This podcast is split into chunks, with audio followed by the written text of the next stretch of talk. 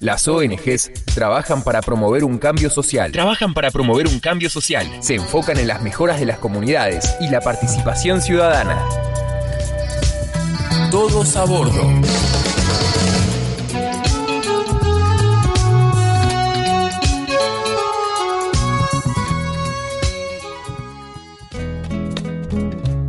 Todos a bordo dialogó con Melina Martínez, directora de Yo También ONG. Yo También es una asociación civil, como bien decís vos, donde le enseñamos fotografía a jóvenes y adultos con discapacidad intelectual leve y moderada.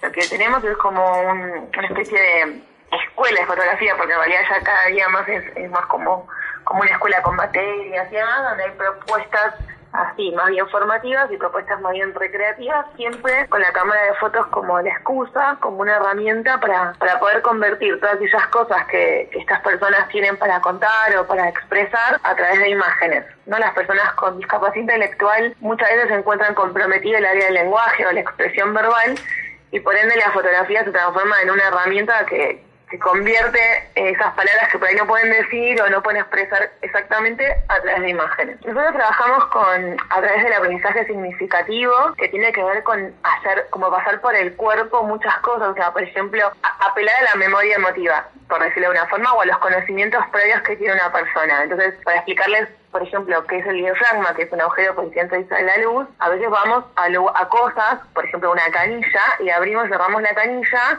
y entendemos que, digamos que por ejemplo por medio de una canilla, si yo la abro mucho o la abro poco, puede pasar un mayor caudal o no de agua. Y ahí después vamos y explicamos qué es, por ejemplo, el diafragma, que es un agujero que lo puedo abrir cerrar muchas veces para que pase la luz.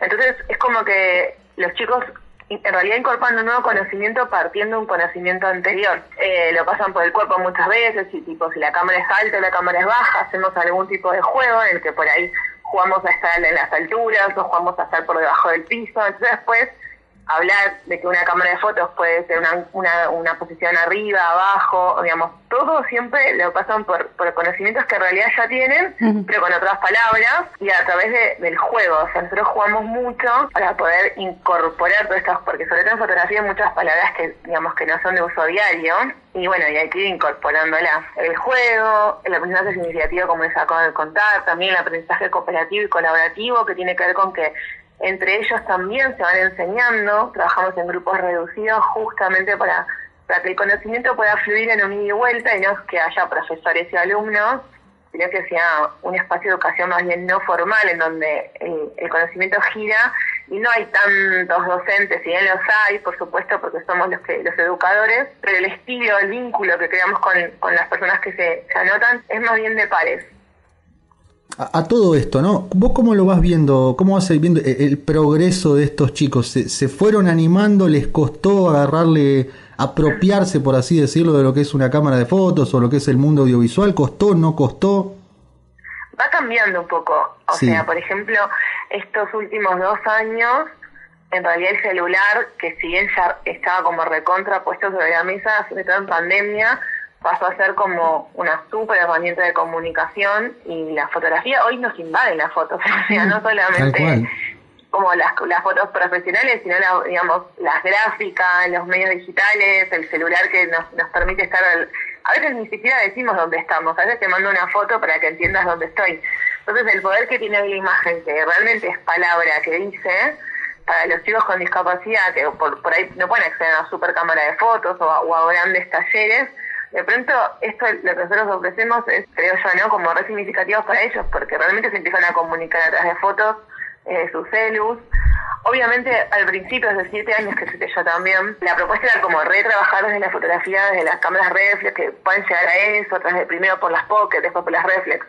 Obviamente que eso sigue estando porque eso es estudiar fotografía, pero también realmente incorporar el celular eh, es como lo más actual también. Y lo que en realidad tienen todos un poco más al acceso. Y a la vez también obviamente hay chicos y chicas que han estado como trabajando con el celular y con el tiempo, eh, o con cámaras chiquitas, y con el tiempo fueron tomando ese deseo por estar con, con la cámara grande, con la profesional, y muchos de ellos y ellas hoy se manejan con una cámara reflex. De hecho, hay algunos chicos yo también que ya están trabajando como fotógrafos.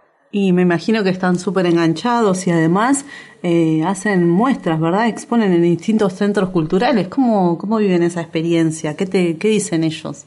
Sí, eso es una de las cosas más lindas que hay porque todos los años, como, como toda escuela de arte, hacemos nuestra exposición, nuestra muestra para que los familiares y conocidos puedan ver. Pero siempre tratamos de hacerla en centros culturales o en plaza, que al principio dudábamos, pero después nos dimos cuenta que el efecto plaza es que es un término que nosotros inventamos, también está buenísimo, porque la gente pasa, que por ahí pasaba por ese lugar para otra cosa y se encuentra con una exposición de fotos que obviamente le llama la atención, las mira y a veces te preguntan, che, ¿quién es? ¿De qué se trata? ¿O qué hacen acá? ¿Quién las hicieron? Y no, es de una ONG, yo también. Y como que ahí como sucede como una sorpresa, claro. porque era algo que claramente no esperaban, eh, y nos dimos cuenta que las exposiciones en las plazas tienen ese significado que está buenísimo porque no solamente tienen un impacto social concreto, sino que también lo tienen en los mismos pibes y pibas que en definitiva están exponiendo sus fotos para que las vean, no allá de sus familiares, ¿no? Sino la gente cualquiera.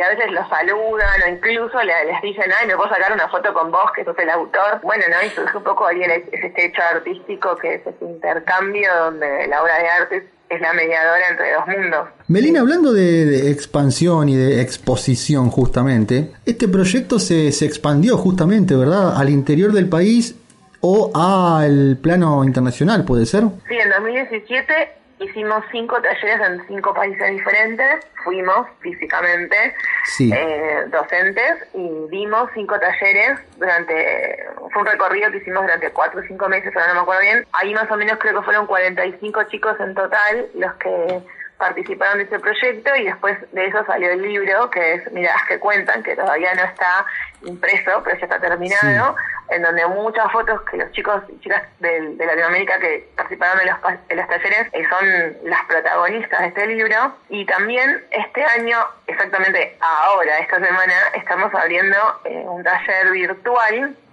para chicos y chicas de toda Argentina, obviamente que tengan discapacidad, porque bueno, a eso nos dedicamos, eh, para que se puedan atar a un taller que va a ser totalmente virtual y que sea un taller más bien experimental, que puedan jugar, aprender. La idea es que se puedan atar de cualquier lado, justamente también con esta intención de la diversidad y conocer, bueno, hacer, por ejemplo, me, me, imagino un, un encuentro en el que todos tengan que traer una foto de, no sé, de cómo es su barrio, o de cómo es su desayuno, o de cómo es su abuela, como ver, no sé, cómo es la gente en Tucumán, cómo es la gente en Mendoza, cómo es la gente, o sea, y, como conocernos, por decirlo de una forma, con la cámara como excusa. Lo felicitamos y ha sido un grato momento conocer la historia de, de Yo también. Bueno, muchas gracias.